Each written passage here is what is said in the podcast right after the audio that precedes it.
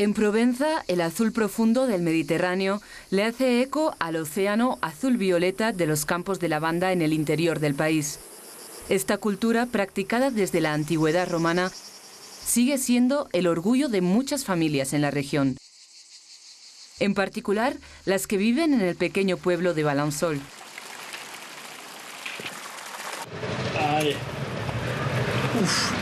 Sí. Estos comerciantes llevan la lavanda en la sangre desde hace varias generaciones. La abuela que ven ahí era la madre de mi padre. Ellos la cortaban a mano. Mi abuela lo cortaba en las colinas. Llegó mi suegro y con unos amigos crearon la destilería. Mi marido se hizo cargo con mi suegro. Aquí, la lavanda es la estrella de la tienda. Tiene 100 presentaciones diferentes, en peluches, jabones, bolsitas y sobre todo como aceite esencial. Yo les ofrezco la botella pequeña. Sirve para los cortes, las mordeduras, si uno se tuerce el tobillo. Tiene tantas propiedades que es casi como la pequeña farmacia del caminante. La lavanda vendida en su tienda proviene directamente de su cultivo familiar. Trabajan con una vieja cortadora de 1973.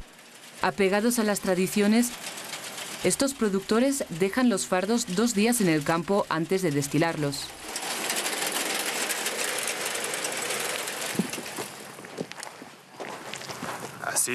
Es un viejo método. Es el método que surgió después de la hoz.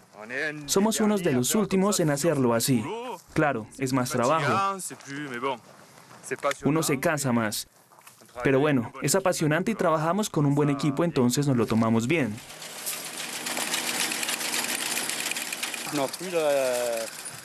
Nuestro aceite, las personas que compran los aceites prefieren este.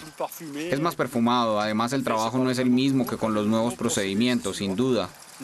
Nosotros nos tomamos el tiempo para cortar, para destilar, y ellos en un día producen cantidades industriales. En el mundo de la lavanda, aunque algunos siguen apegados a las tradiciones, otros tienen como objetivo las tecnologías modernas.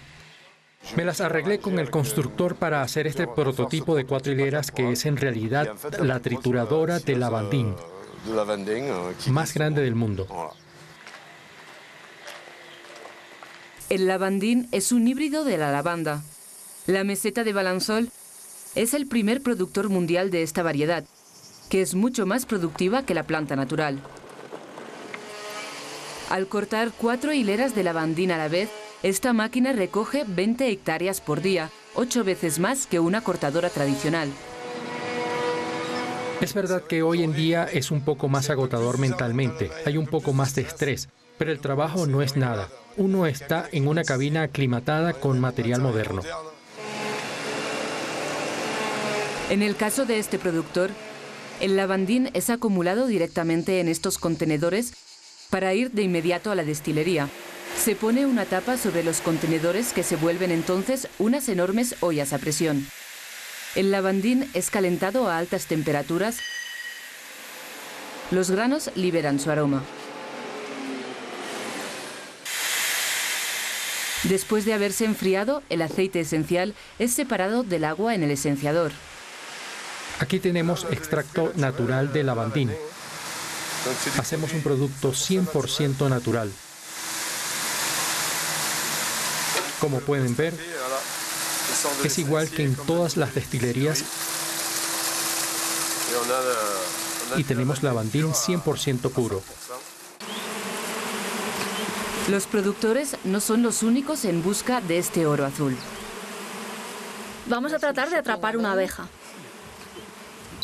Los campos de Balanzol también atraen el ojo de los artistas. Esta diseñadora de origen alemán se enamoró de Provenza, donde vive desde hace 20 años. En realidad lo que más me gusta es cuando hay sombra. cuando hay un juego de luces. Lo importante es encontrar el ángulo correcto. Veo más o mejor las líneas si estoy arriba que si estoy abajo.